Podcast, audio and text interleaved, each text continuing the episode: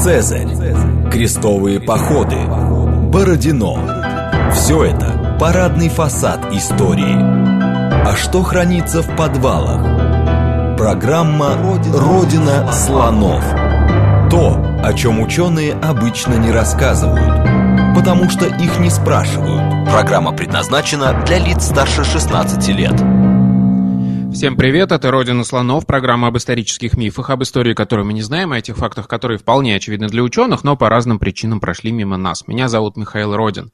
Сегодня у нас будет программа, которую, как бы я сказал, мы будем восстанавливать историческую справедливость, что ли, потому что программа выходит в эфир шестой год подряд, и мы поговорили, мне кажется, уже почти о всех важнейших темах и важнейших памятниках археологических, которые связаны с, историей нашей страны. И несколько раз уже всплывали, э, всплыл, всплывала тема Костенок, э, знаменитого, очень важного э, палеолитического памятника, который находится в Воронежской области. И вот, наконец, наконец-то мы э, поговорим со специалистом, именно палеолитчиком, э, который очень много лет занимается, собственно, руководит раскопками этого памятника. Сегодня у нас на связи кандидат исторических наук, старший научный сотрудник отдела палеолита и Института истории материальной культуры Андрей Александрович Синицын. Добрый день, Андрей Александрович. Добрый день. У нас хороший повод. Э, совершенно не, э, недавно а, ваша экспедиция отчиталась о работах в этом году, поэтому мы можем сегодня обсудить самые свежие данные, а там есть о чем поговорить. Насколько я понимаю, в этом году впервые было найдено первое а, древнейшее, известное на данный момент, структурированное поселение человека современного типа в Восточной Европе. Правильно я излагаю?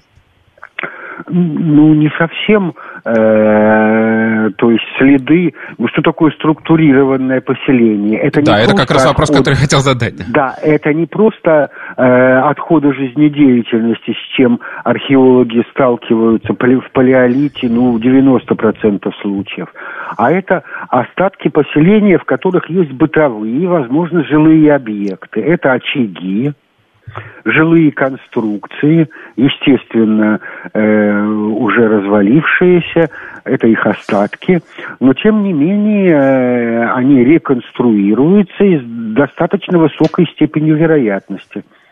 Угу. А каким э, периодом датировано вот те, э, то поселение, которое найдено было вот в таком именно? Э, ну, это э, я имею в виду, по крайней мере, две стоянки. Это костенки 14 и костенки 17, нижние культурные слои, которые относятся э, к самому первому этапу распространения в Восточной Европе человека современного физического облика. Homo sapiens sapiens – грубо говоря, 45 э, тысяч лет по всей Европе живет неандертальский человек, а около 40 уже появляется человек современного физического типа, такой, как мы с вами, и 35 тысяч лет он уже единственный в Европе э, остается, а неандертальцы исчезают с точки зрения биологической эволюции такая быстрая трансформация невозможна. То есть явно, что он пришел откуда-то со стороны. И современные данные генетики и антропологии свидетельствуют о том, что он пришел с Африки, ну, через Ближний Восток, через Ближний Восток. И это реконструируется сейчас довольно надежно. И вот теперь у нас есть э, поселение, которое а, сохранилось в таком неизменном виде, и благодаря этому мы можем, видимо, многое сказать о том, как жил этот человек, как было устроено его, его быт и так далее, правильно? И это важно. Да, ну чисто логически, э, если мы будем рассуждать, то э, человек всегда в любую э, среду, будь то это крайний север или э, экстремально высокие горные районы, всегда как-то свою искусственную среду изменяет. Ну, по крайней мере, для того, чтобы спать. Любое животное, даже собака, она принесет какую-то подстилку или подгребет что-то, э, чтобы это было удобно. И то, что мы это не находим, это наши недостатки нашей Э, нашей методики, может быть, потому что эти такие вещи должны присутствовать всегда на месте поселения человеческого. Но э, когда есть очаг, который, э, ну, естественно, намеренно разводился, когда есть какие-то ямки, возможно, для столбов, для создания навесов, это уже другое дело. Это уже не то, что э, остановка переночевать у кочевников, а это какие-то обустройства э, своего поселения, причем обустройства ну, в соответствии с какими-то культурными традициями, не просто так. Отлично. И вот, наконец-то, у нас появились такие данные, и мы можем это уже обсуждать. Давайте тогда начнем а, с того, что вообще дадим общий обзор. Что такое Костенки? А, вы упомянули крайний север, мы говорим сейчас о Воронеже, это удивительно, но в то время, насколько я понимаю, 40 тысяч лет назад примерно, это был именно такой крайний север, а, край ледника, правильно? Ну, во-первых, Костенки это не один памятник, а целая серия Э, памятников, которые охватывают большой промежуток времени, даже с точки зрения вообще археологии исторической и преисторической. Это очень большой промежуток, где-то от 45 до 20 тысяч лет, то есть как минимум 25 тысяч лет – это огромный промежуток времени. И здесь в настоящее время известно 26 стоянок – в Костенках, в соседнем селе Борщево, половина из которых многослойные. То есть люди селились на одном месте несколько раз на этом промежутке времени. И в настоящее время мы имеем в Костенках где-то около 60 остатков вот таких поселений. То есть это целая серия памятников больших, в больших хронологических, в широких хронологических рамках. И что самое главное, они разнокультурные. То есть это люди, которые э, имели разные культурные традиции в обработке кремния, в обработке кости, в украшениях, в принципах домостроительства и в принципах организации поселения. Здесь представлены жилища, по крайней мере, трех типов, в том числе и такие редкие, как огромные жилища из костей мамонта над одним из которых поставлен э, павильон музея, но музеифицированный, его можно посмотреть. Это очень популярный, очень хороший и во многом уникальная экспозиция, которая пользуется большой популярностью. Угу. Да, и тут надо иметь в виду, что люди, э, не то чтобы там это, знаете, как мне уже задавали такой вопрос, протогород, да, где люди постоянно жили. Это просто удобное место, куда постоянно люди возвращались, приходили, причем разные, как вы уже упомянули, грубо говоря, культуры, грубо говоря, племена, а, приходили туда просто потому, что там было удобно. Правильно? Правильно. Э, в прошлом году у нас было 140 лет со времени открытия палеолита в Костенках. Это одна из старейших, э, третья стоянка вообще палеолитическая на территории Восточной Европы. Она исследовалась, естественно, не, не, не 140 лет. Там были войны, были тяжелые периоды, когда было не до раскопок. Но, тем не менее, э, на протяжении этого времени она все время находилась, что называется, в научном обороте. Она осмыслялась. И главный вопрос, что было привлекательно для первобытного человека именно в этом месте. Потому что в радиусе, по крайней мере, 200 километров ничего близко похожего на это нет. То есть люди концентрировались на одном месте при э, наличии ну, большого количества свободного места. И с нашей точки зрения – точки зрения геоморфологии, удобства, оно ничем не отличается от соседних. Вот что было привлекательно для первобытного человека именно там, остается загадкой на протяжении, ну, будем считать, ста лет уж точно – у нас был в гостях Андрей Валерьевич Панин, как раз геоморфолог, который выдвигал версию на этот счет. Он говорил, что там были какие-то очень удобные балки, которые, с одной стороны, а, закрывали от а, ветров того времени, а тогда был суровый климат там, я напоминаю. И плюс в этих балках а, водосборы были, то есть э, текли ручьи даже в засушливый период. И это могло как бы привлекать вот сочетание этих факторов. Как вы к этому относитесь, к такой версии? Там весь рельеф испещрен этими балками, которые абсолютно такие же, с таким же гидрорежимом, то есть с наличием, ну, по крайней мере, если не речки, то ручья на дне, которые образовали эти балки. И этих балок там, ну, тьма. То есть э, мы пока не можем все равно. Вы считаете, что нет ответа на вопрос, да? Почему вот именно в этом месте такая концентрация? Однозначного нету. Можно перебирать различные варианты, э, удобные места переправы животных для их охоты. э, ну, близость воды, наличие растительных ресурсов, ну, воды. Но э, таких же мест вокруг полно. Угу. Да, хорошо. А смотрите, вот вы упомянули, что э, Костенки это огромный памятник, и Борщева тоже, э, который просто 25 тысяч лет, да, мы говорим о том, что существовали вот эти вот поселения, которые периодически возникали в этой же точке. Насколько за это время сильно изменился климат и, соответственно, хозяйство этих людей, которые там обитали? А, э, ну, во-первых, это ледниковый период – но ледник на месте не стоял, он то намерзал, то оттаивал, и он так вот, как э, бульдозер, как утюг, всю русскую равнину и полозил. Поэтому она такая и ровная. А, и это уже означает что это холодное.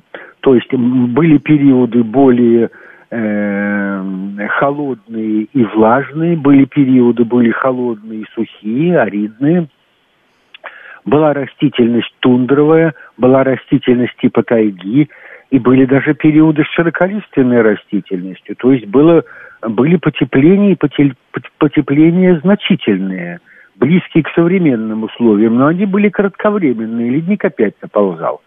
То есть практически все это время, это э, время холодное, э, с температурами где-то, ну, от 4 до 60 градусов ниже современных. То есть это более продолжительная зима, более короткое лето, но оно не значит, что холодное. То есть летние температуры были близки к современным. Ну, так же, как примерно где-то сейчас в Якутии. Вот там же эти летом бывают очень высокие температуры. И даже жарко, но холодные зимы. И этим все и определялось. Это определялось составом э, фауны, то есть зверьяна, которое ну, было основным источником существования. Это охотники. Для холодных И... периодов преобладает мамонт, появляет, немножко теплеет, становится растительность луговой, появляется фауна лошади. Вот два типа комплекса фауны, которые в костенках так периодически э, меняют друг друга. Это мамонтовый комплекс и комплекс открытых пространств, где преобладает лошадь. То есть, получается, у нас еще а, хозяйство завязано, естественно, на то зверье, которое ловят. А, у нас и а, и хозяйство, соответственно, разное, да, потому что у нас разные климатические условия, разные, а, разная фауна, и, соответственно, мы тоже и, и к этому не можем привязаться, да, то есть мы не можем говорить о том, что, например, какой-нибудь там маршрут миграции проходил одного какого-нибудь вида, и поэтому они там селились. Это нам усложняет. Ну, вот, к сожалению, вот это поведение этих животных остается, ну, еще до, ну, не то, что до конца не выясненным, а просто научной проблемой. Вот, допустим, северный олень, мы знаем, что это мигрирующее животное э, с очень большими э, диапазонами миграции. Э, у нас есть северный олень, допустим, на территории Молдавии. Вот они опускались до такой широты, потом мигрировали обратно. И, как правило, это миграции меридиональные с юга на север, пересекая все крупные реки. И основные места охоты были связаны с бродами, там, где животные переходили реки, там, где их бить было проще всего. Но северный олень в нашей фауне, он представлен очень редко, в том числе и в костенках. А как мигрировали, были ли мигрирующими животными мамонты, это остается неизвестно. Скорее всего, нет. Лошади – Э, они тоже, у них, скорее всего, у них э, широтные перемещения. То есть внутри определенной зоны, они в лес не пойдут. Это степные, луговые животные. То есть это тоже проблема, которую, ну, с которой мы сталкиваемся, которую решаем. Ага, хорошо. Так, мы определились с природой, более-менее мы понимаем, на кого охотились. А как за эти 25 тысяч лет менялись, а, собственно, сами люди и их хозяйства? Вы упомянули несколько, три как минимум, археологические культуры. Вот э, что мы можем вот кратко про них сказать? Вот как менялся быт этих людей? Ну, во-первых, они менялись во времени. То есть у нас есть э, круг культур э, раннего верхнего палеолита, связанный вот с первичным освоением в Восточной Европе человеком современного физического облика. Самая важная из них ариньякская культура, которая распространяется ну, от Атлантического океана, по крайней мере, до Костенок. Костенки на настоящий момент это самая восточная точка распространения этой очень яркой, очень важной культурной традиции, которая однозначно связывается с современным человеком. Потом где-то на рубеже Секундочку, а, э, секундочку. А вот подождите, а какие основные характеристики ореньякской культуры мы можем сказать? Я имею в виду орудие, э, тип охоты там, например, или что-то там про жилище, что мы вообще про них знаем? Это очень специфическая техника первичного расщепления. То есть камень э, колется по-разному. И вот внутри э, вот этих популяций у них сложились определенные традиции, которых они придерживались очень жестко. На самом деле вот эта культура, вот есть компоненты культуры довольно свободные, которые зависят от местных условий, и есть очень жесткие, которые не меняются в зависимости от окружающей среды. И такие же технические приемы использовались на Атлантическом побережье, на Средиземноморском побережье, на Ближнем Востоке и в Костенках, в приледниковой зоне. То есть вот тут никакой связи с э, природными условиями, с наличием местных, местных пород кремня нет. То есть люди одинаково использовали те же приемы раскалывания кремния и изготовления орудий везде. Это унифицированный показатель. Значительно более разнообразные украшения. Вот тут вариабельность очень широкая. Это такой достаточно свободный элемент культуры в зависимости, ну, наверное, мода тоже была – и местные условия. Были украшения из раковин. Вот в Костенках, и очень неожиданно для нас, появились э, украшения из раковин черноморских моллюсков. Ну, где-то сейчас это 600 километров по прямой, как минимум, до Черного моря. И это указывает, ну, на связи, а может быть и на происхождение этих людей. Вот такие мелочи, они очень важны для нас – потому что, э, ну, подвеска из э, средиземномор... черноморской ракушки с дырочкой это достаточно хрупкая вещь. То есть это не каменные подвески, которые много, ничего им не делается, э, а ну хрупкая. Сколько может существовать э, бусина из, из раковины? Ну, одно поколение, ну, от силы два. Это прямые свидетельства связи населения, обменом, или с собой принесли, это уже другой вопрос. Но сам факт их наличия, таких связей, он ну, абсолютно надежный. Это вот что касается ареньякской культуры. И была серия в это же время, на ранних этапах верхнего палеолита, серия так называемых переходных культур – Прошу прощения, а показывают... культура это ведь уже верхний палеолит, то есть там уже сложно сочиненные. Это верхний палеолит, в костенках только верхний палеолит. Да, я имею в виду, что это уже палеолита... сложные орудия, многосоставные, да, многокомпонентные. То есть я имею в виду, что это не просто что-то, что держали в руке, а там уже могли быть какие-нибудь древко с копьем и так далее. Или нет еще? Да, это очень специфический тип наконечников.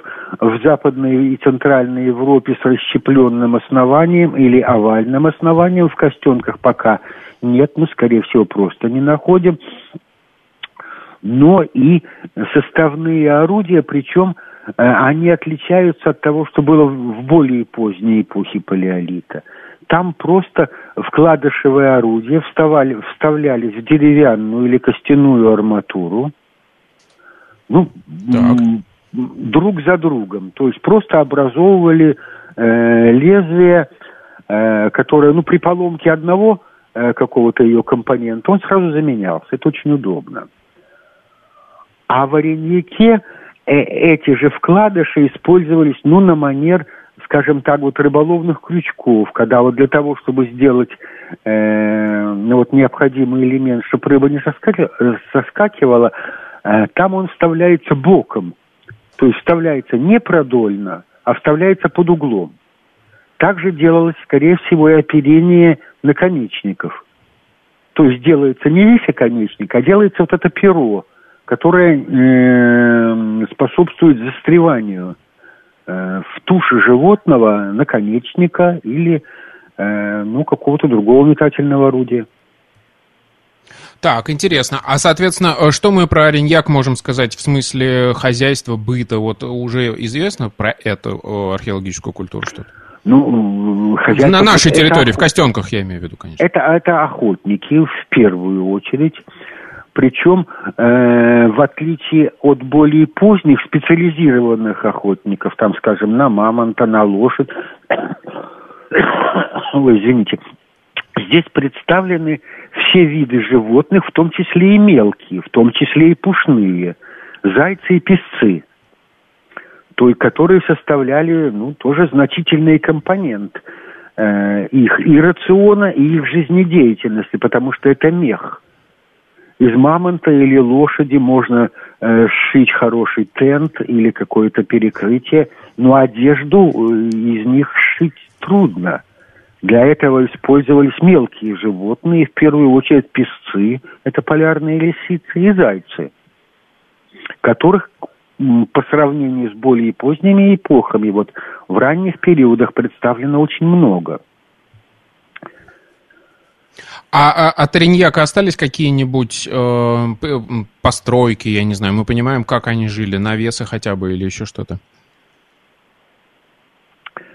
Э, ну, учитывая то, что он распространен на всей Европе, это кроссконтинентальная, может быть, первый пример вот этой унифицированной европейской культуры. Ну, понимаете, вот во все эпохи, исторические, доисторические, весь мир, ну, в данном случае европейский, он то рассыпался на отдельные мелкие культуры, то приобрел, приобрел, стал черты какой-то унификации. Вот это э, предпосылки объединенной Европе, они в палеолите существовали так же, как в исторические времена. Вот Ариньяк – это, пожалуй, самая первая унифицированная кросс-европейская культурная традиция, ну, костенки, в которой костенки занимают самое восточное положение. С жилищами э,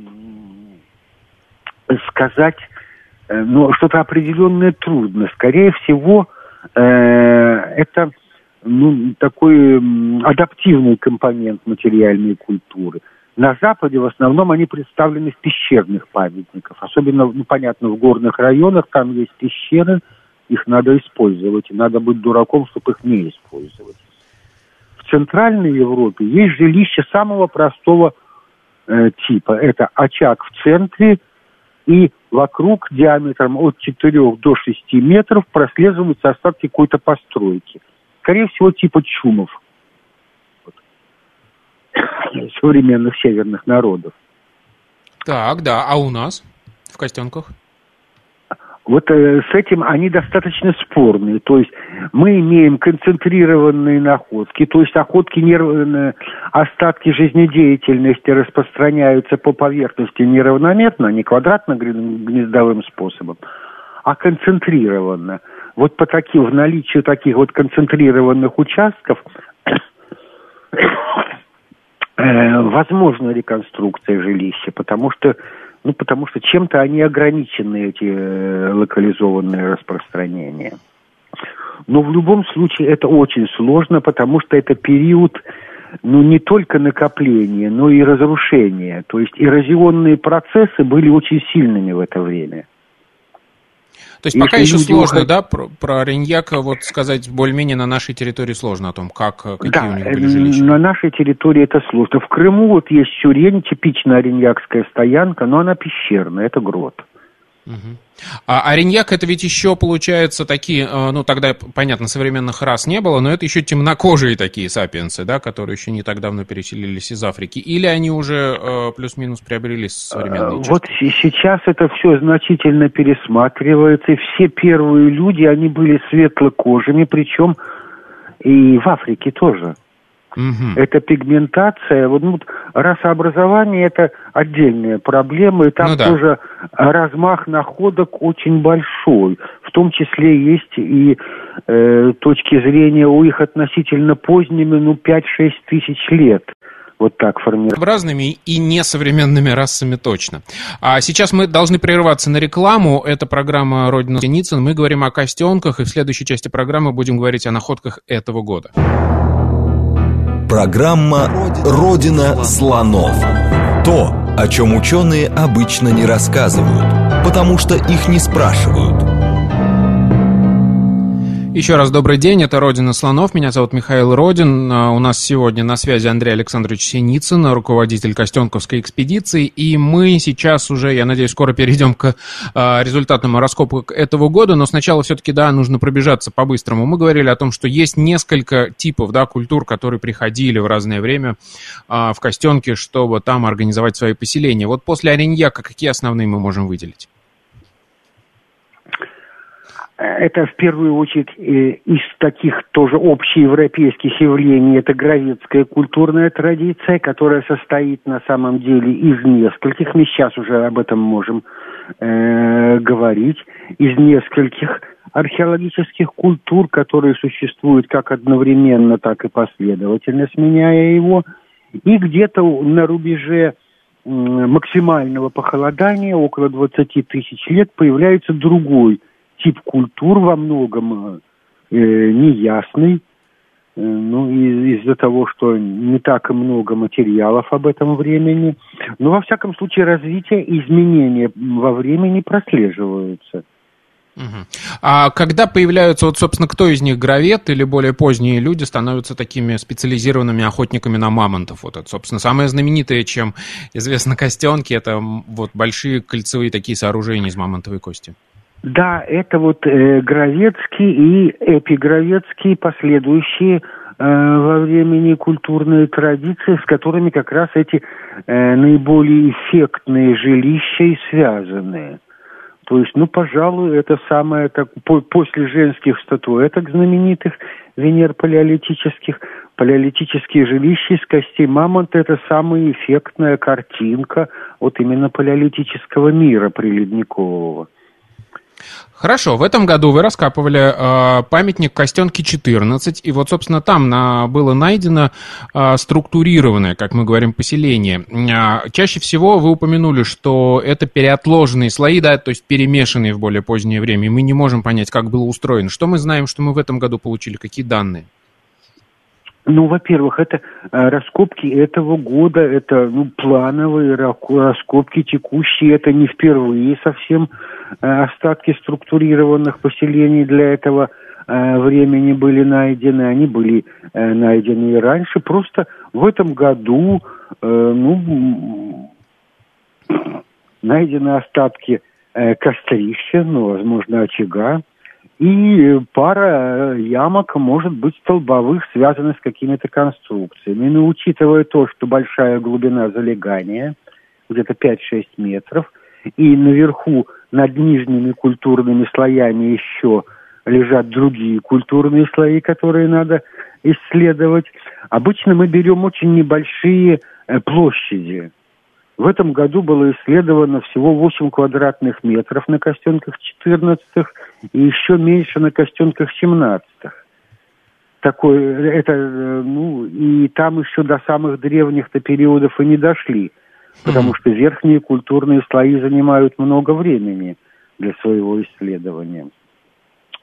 Ну, вот это такие вот мелкие детали, которые постепенно накапливаются, э, и на основании которых, обобщая которые, мы уже можем говорить о каких-то реконструкциях вот именно структуры поселения, наличия живых и, ну, ну назовем их бытовыми объектами. В частности, вот по э, наличию ямок и столбов можно реконструировать какие-то, ну, заслоны, по крайней мере, ветровые. Но для этого надо, надо большие площади. Вот у нас есть две ямки.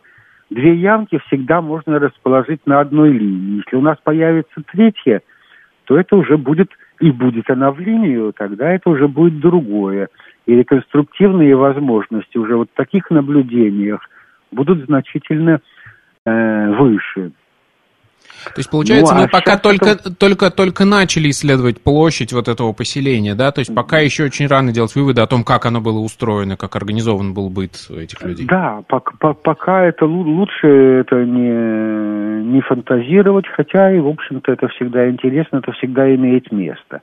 И какие-то предположения, гипотезы, они возникают сами собой ну, вот в процессе исследования, и без этого никуда не денешься. Насколько я понимаю, вот здесь проблем с датировкой нет, потому что нам э, вулканический пепел очень хорошо датирует этот памятник. Э, то есть э, это поселение лежит под слоем пепла хорошо известного извержения.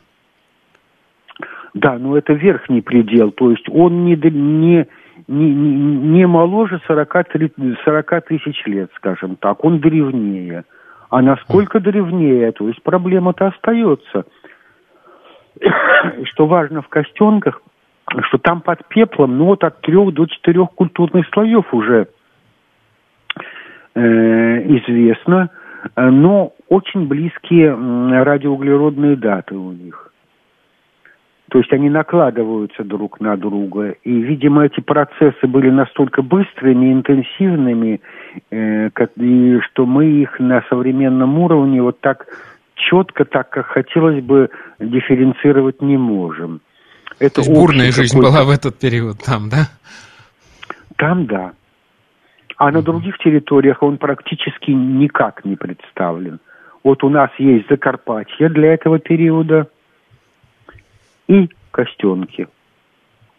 Отлично. Именно в этих же слоях, насколько я понимаю, собственно, и найдены вот эти раковины черноморского моллюска, про которые вы говорили. То есть мы именно про этот период говорим, что были какие-то связи с Черномо... Черноморским побережьем. Да, вот как ни странно, раковины, вот эти украшения из раковин черноморских моллюсков, они появляются в эпигравете, в бассейне Днепра, уже на территории Брянской области и северных областей Украины. И там их много. Но это сильно позже. Это сильно позже. А в промежутке тоже ничего нет, вот таких прямых свидетельств этих связей. То есть вот эти связи, они периодически возобновляются, ну и в разных формах. Это может быть прямой перенос, это может быть обмен. Там, скорее всего, второе. У нас, скорее всего, первое на ранних этапах. Еще одна интересная находка из этого же слоя, насколько я понимаю, это что-то вроде лощилообразных орудий. А это говорит нам о том, э, как они, видимо, одевались, да, потому что это нужно для того, чтобы выравнивать кожу и выравнивать швы. Ну, как про это все пока такой вопрос остается на уровне гипотез, потому что, ну, это традиционно связывается с обработками шкур. И на самом-то деле приготовить шкуру для носки это сложный процесс, и сейчас это отдельная отрасль вообще, э, кожевенное производство, и оно и складывается и в ремесленнических э, обществах. А скорее всего, да, скорее всего, это орудие для обработки шкур. Хотя угу. и другие есть. Да, просто это интересно, потому что это нам уже как бы позволяет хотя бы догадываться о том, как выглядели эти люди. Ведь одежда, особенно в, этот, в этих климатических условиях, очень важный атрибут жизни. Конечно, да. Хорошо, было раскопано еще несколько памятников в этом году, Костенки 6, например. Вот про них расскажите. Тут как бы нам не запутаться, потому что, да, мы понимаем, что это разные совершенно э, поселения, которые в разное время могли существовать. Вот Костенки 6, насколько я понимаю, самый древний из нынешних. Да, вот, ну, ну э, как вам э, сказать, вот э, э, те памятники, которые э, находятся в процессе раскопок, они имеют и лучшее аналитическое обеспечение. То есть мы отправляем образцы на датирование, датирование развивается, совершенствуются методы, и, как правило, э, современные даты, они на порядок древнее, чем даты, ну, скажем, десятилетней давности, когда и оборудование было другое, и методы очистки образцов были другие. Датируется органика, кость, э, уголь, на, на которые действует много э, ну, причин загрязнения. То есть это и циркуляция воды э, подземной, наличие подземных животных, э, растения, корешки проникают очень глубоко, и образцы загрязняются. Ну и вот методы очистки образцов совершенствуются. Сейчас более дают древние даты. Ну вот как раз этот случай с костюмками шестыми, когда, которые вот на настоящий момент имеют самые древние радиоуглеродные даты в костюмах. Около 45 тысяч лет. Но это не значит, что и другие не будут иметь такие же, потому что геологические условия залегания этого культурного слоя на костюмках шестых, они, ну, по крайней мере, э, очень близки тому, э, что мы имеем на других стоянках. Но тут а... очень специфическая культурная традиция, так называемая стрелецкая да. культурная традиция, э, самым выразительным показателем который является треугольный наконечник, двусторонне обработанный, кремневый, с вогнутым основанием. Это очень специфический тип наконечника, который характерен только для этой культурной традиции. А что-то, я так понимаю, мы можем э, по этим же наконечникам понять и про их характер охоты, и про то, про то, на кого они охотились, и, в общем, про хозяйство, скажем так, этих людей. Ну, хозяйство, скорее всего, оно было э, унифицированное и общее для разных культур, потому что оно зависит от э, внешних условий. Ну, скажем, вот на одном и том же срезе эти стоянки расположены очень близко. И в одной ландшафтной зоне, то есть, ну, скажем, можно охотиться на э, таких стадных животных, которые перемещаются по водоразделам в основном. А можно и на мелкую дичь, которая, ну, типа песцов и зайцев, которая не мигрирует, которая живет на определенной территории и постоянно. Э, то есть вот хозяйственная база, скорее всего, была очень близкая у них. И ну, прямой связи материальной культуры и э, э, объектов охоты не прослеживается.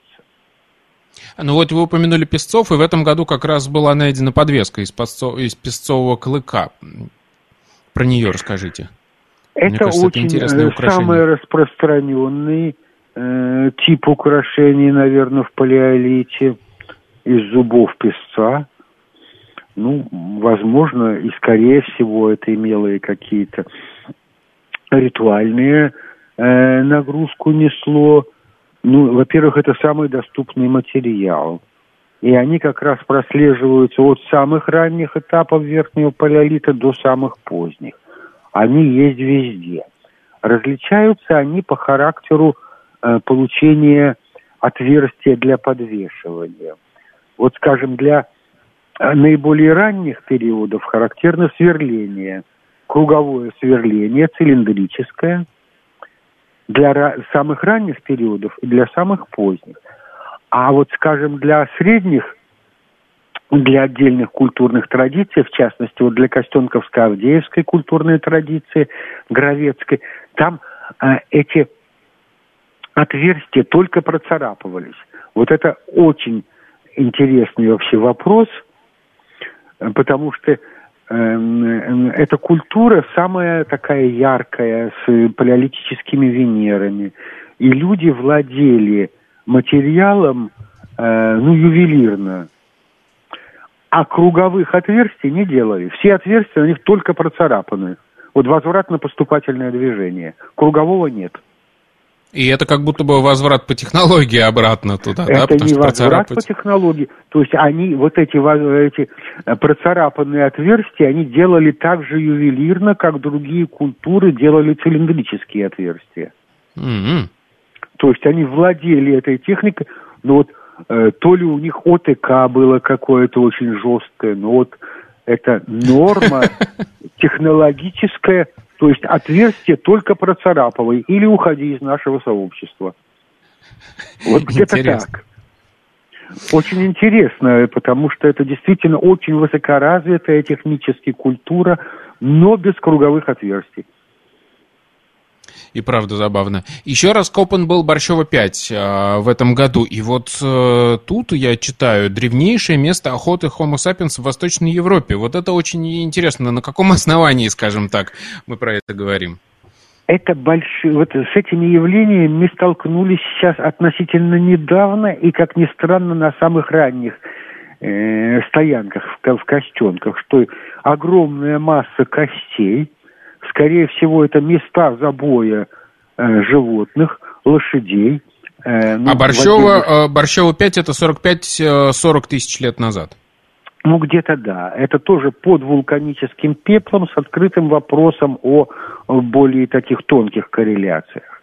Это больше 40 тысяч лет, так скажем. Ну, скорее всего, вот так до 45. Вот, это, но, но, как правило, на таких местах охоты и первичной разделки животных там остается очень мало орудий, по которых мы как раз и судим о культурной принадлежности населения. И такие же места охоты есть и на костенках 14 на нижних культурных слоях, то есть тьма костей лошади. До 40 особей насчитывается вот пока вот на нашем этапе, когда мы вот вскрываем по 8-10 квадратных метров каждый сезон, не больше. Ну вот, э, то есть это есть свидетельство стадной охоты, на, на, загонной охоты на стадных животных, ну или загонная она или она на переправах, на бродах, что наиболее вероятно, э, на водопоях, потому что такие места, ну, обычно они очень стабильные. Э, на самом деле вот к воде подойти даже при том, что, э, конечно, воды было много в то время, и гидрорежим был усиленный, сильнее, во всяком случае, чем Э, современный подойти э, к воде очень сложно, потому что вот даже судя по современным берегам, они или заросши кустарником, или они подмываются водой и обваливаются. То есть даже при наличии э, сети водных ресурсов подойти к воде очень трудно. И такие места, они постоянные. Вот, скажем, те же миграции северных оленев, они как в палеолите прослеживались, так они вот до исторического времени по тем же маршрутам и ходили эти звери. Ну, возможно, вот люди использовали э, такие места переправ, броды. Ага, хорошо. А вот э, смотрите, мне стало интересно, тем более, насколько я понимаю, в этом году э, проводились исследования по поводу э, стратиграфии вот этого всего. То есть очень сложно, как мне кажется, связать эти памятники, отдельно стоящие друг от друга, вот с одним временем, да, понять их взаимодействие между собой, понять, это одна и та же группа приходи, приходила из года в год, например, туда, или между ними тысячи лет. Вот с этим как-то, как мы можем разбираться с помощью современной науки? Ну, каждый год э, дает новые данные, то есть мы берем э, образцы на датирование, э, появляются какие-то возможности более тонкой корреляции. Но пока вот однозначно эти вопросы не, не решаются, так как хотелось бы. А на уровне гипотез они существуют разные предположения, ну, по крайней мере, две культурные традиции, если не три – на самых ранних этапах э, фиксируются. Ну, если мы будем исходить из того, что это расселение человека из юга на север, так. то любая миграция, она предполагает какие-то начальные волны, то есть люди не идут э, куда попало. Они должны предварительно получить какую-то информацию о тех местах, куда идут. Ну и любые миграции, они дают свидетельство таких разведочных групп, которые иногда отстают от основной волны миграции на значительное время. И это касается и исторических миграций. Ну, так же, как сейчас. Вот уезжает семья в какую-то там другую страну, потом пишут э, своим э, родственникам, и те, да, уже при, и, и те уже приезжают уже семьями массово. Видимо, вот в таком Э, в общем виде это было всегда. Были пионерские группы, как правило, немногочисленные, э, которые проникали на территорию, а потом, ну и это на, основ, на основе их информации уже происходила основная линия миграции. Вот здесь, скорее всего, мы имеем в виду с такими разрозненными группами, охотничьими, которые ну, впервые проникали на неизвестные ранее территории и э, осваивали, осваивали их с точки зрения вот, обеспеченности ресурсами, кремнем, э, ну и биологическими, естественно, ресурсами. То есть поэтому Хорошо. такое вот большое культурное разнообразие на ранних этапах. Потом вот наблюдается период вот ареньякской унификации. Вот она стабилизировалась, культура, все. А ранние этапы, вот именно разведочные, они очень вариабельные. То есть это поиск э, оптимального набора орудий, оптимальных технических приемов и оптимальных условий существования – а уж коль скоро мы а, вот на Костенках 14 открыли такое структурированное поселение, а, и у нас есть э, шанс подумать о том, как была устроена структура этого поселения, значит, мы можем что-то уже начинать обсуждать про а, социальное устройство, каким коллективом они жили, какие у них были взаимоотношения. Есть какие-то вот сейчас предположения на этот счет? Вот для, поли, для более поздних периодов, да, там есть большие жилища, многоочажные, которая сопоставлялась с родовыми структурами, э, ну, по крайней мере, североамериканских индейцев и полинезийцев. Это длинные жилые конструкции, линии очагов до 9-10 очагов в одну линию, э, размерами более 30 метров – и, возможно, с единым перекрытием. То есть это вот длинные родовые дома индейцев и полинезийцев. И на основании сходства их планов была э, сформирована наша российская школа изучения палеолита социологическая. То есть никакие другие национальные школы изучения доистории, они не имели прямых свидетельств для социологических реконструкций. Они появились только в Восточной Европе и вот в этих приледниковых, э, приледниковой зоне, где благодаря условиям местным эти структуры жилые сохранились. Это действительно большие коллективы людей, объединенные под одной крышей, что характерно для родовой структуры. Это mm-hmm. очень интенсивно обсуждалось в 30-е, 50-е годы. И на основании этого была сформирована вот отечественная школа социологических исследований. А, а сколько а времени сколько... уйдет на то, чтобы еще костенки 14 исследовать до той, той степени, когда мы сможем вот такие модели выстраивать именно на этом материале? Ну, это очень сложно сказать. И тут, видимо, и Э, к этому стремиться не надо, потому что э, ну, все развивается, и э, любые, любые раскопки это есть разрушение. Вот это, к сожалению, это так. Это вечная поскольку, проблема археологии, да. Да, все наши э, построения основаны на классических раскопках ну, начала 20 века, многое в них не так э, достоверно, как это казалось тогда, и вызывает сомнения. Ну, ну, как известно, процесс... технологии, э, технологии раскопок, они не улучшатся, если мы не будем копать. Поэтому в любом случае да, придется да, это делать, это, как минимум, это, чтобы это, совершенствовать эти технологии и умения. Копать надо, потому что без этого мы не будем совершенствоваться.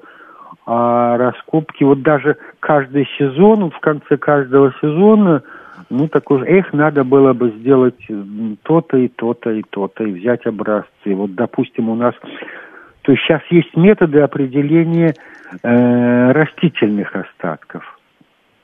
Если их брать э, правильно образцы, то они э, находят... Вот есть даже э, примеры того, что находят букетики цветов в погребениях. Да. То есть кто-то положил умершему букетик цветов. Э, и это, это можно найти, но нужно правильно взять образец, который лежит выше погребения. Но пока ты не видишь этого погребения, ты не возьмешь образец, потому что ты не знаешь, что над ним, что над ним. Снизу мы копать не можем, мы можем копать только сверху. Ну да. К сожалению, у нас закончилось время программы. Я очень надеюсь на то, что все-таки Костенки 14 будут продолжать раскапываться, и что мы все-таки увидим полноценную структуру, у школь там есть поселения не потревоженные, и сможем, соответственно, делать какие-нибудь э, далеко идущие выводы по поводу социальной структуры этих людей. Спасибо вам огромное. Андрей Александрович Синицын был у нас на связи. Это была программа «Родина слонов». Мы говорили об итогах раскопок в Костенках в этом году. Всем спасибо, пока.